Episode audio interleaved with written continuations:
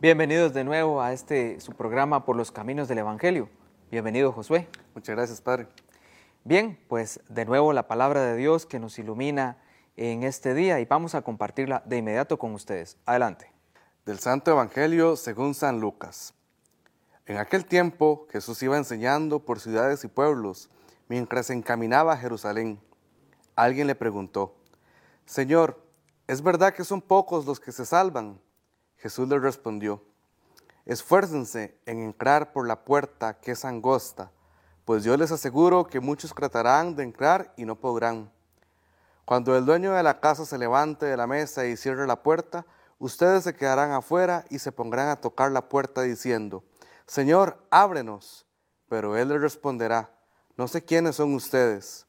Entonces le dirán con insistencia, Hemos comido y bebido contigo y tú has enseñado en nuestras plazas. Pero él le replicará, yo les aseguro que no sé quiénes son ustedes.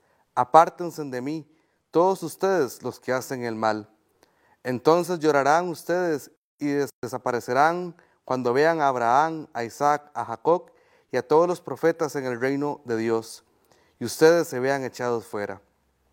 Vendrán muchos del oriente y del poniente, del norte y del sur, y participarán en el banquete del reino de Dios, pues los que ahora son los últimos serán los primeros, y los que ahora son los primeros serán los últimos. Palabra del Señor. Gloria a ti, Señor Jesús.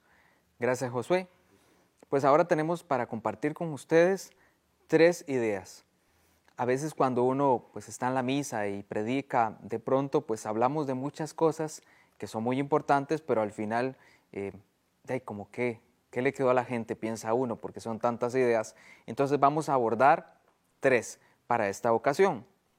Señor, ¿es verdad que son pocos los que se salvan? Me llamaba la atención porque esta pregunta que le hacen a Jesús es como muy pesimista. Son pocos los que se salvan, ¿es verdad? Y Jesús responde, no responde que sí ni que no, responde, esfuércense en entrar por la puerta que es angosta. Entonces, ante esta pregunta, ¿será cierto que son muy pocos los que se van a salvar? Jesús dice, en otras palabras, vea, preocúpese por usted mismo. En primer lugar, preocúpese por usted. Y es cierto que en la vida cristiana van a encontrarse ustedes obstáculos, barreras. Esto es lo que representa la puerta angosta, que no es fácil. Hay obstáculos y barreras a la hora de responder a la vida de fe. Más abajo del Evangelio dice que se cierra la puerta y ustedes quedarán fuera y se pondrán a tocar la puerta diciendo, Señor, ábrenos. Pero él responderá, no sé quiénes son ustedes. Entonces le dirán ellos, pero si hemos comido y bebido contigo, ¿cómo no vas a saber quién somos? Has enseñado en nuestras plazas, pero Jesús va a decir de nuevo, de verdad que no sé quiénes son ustedes. Bueno, es que es el peligro de la práctica vacía de la fe o de la religión.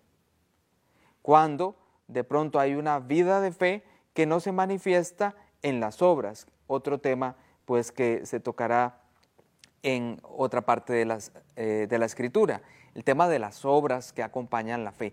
Es esto, que nuestra práctica religiosa, que es muy importante, tiene que estar llena de contenido, tener un sentido. Por eso ellos dicen, pero si hemos comido y bebido contigo, pero Jesús dice, qué raro porque no sé quién son ustedes. Bueno, ¿cómo es nuestra vivencia de la fe? ¿Cómo es nuestra práctica religiosa? ¿Qué acompaña? Y finalmente, vendrán muchos y participarán en el banquete del reino de Dios. Bueno, el banquete del reino de Dios hace referencia a entrar en comunión con Dios, estar en unión con Dios. Pero este estar en comunión con Dios en el cielo, el banquete del cielo, empieza ya aquí en la tierra. Nuestra vida de unión con el Señor comienza acá. Aquí cabe la pregunta, ¿cómo es mi vida espiritual? ¿Cómo está mi comunión con Dios aquí en la tierra? Bien, los esperamos la próxima semana con otro programa y que estén muy bien.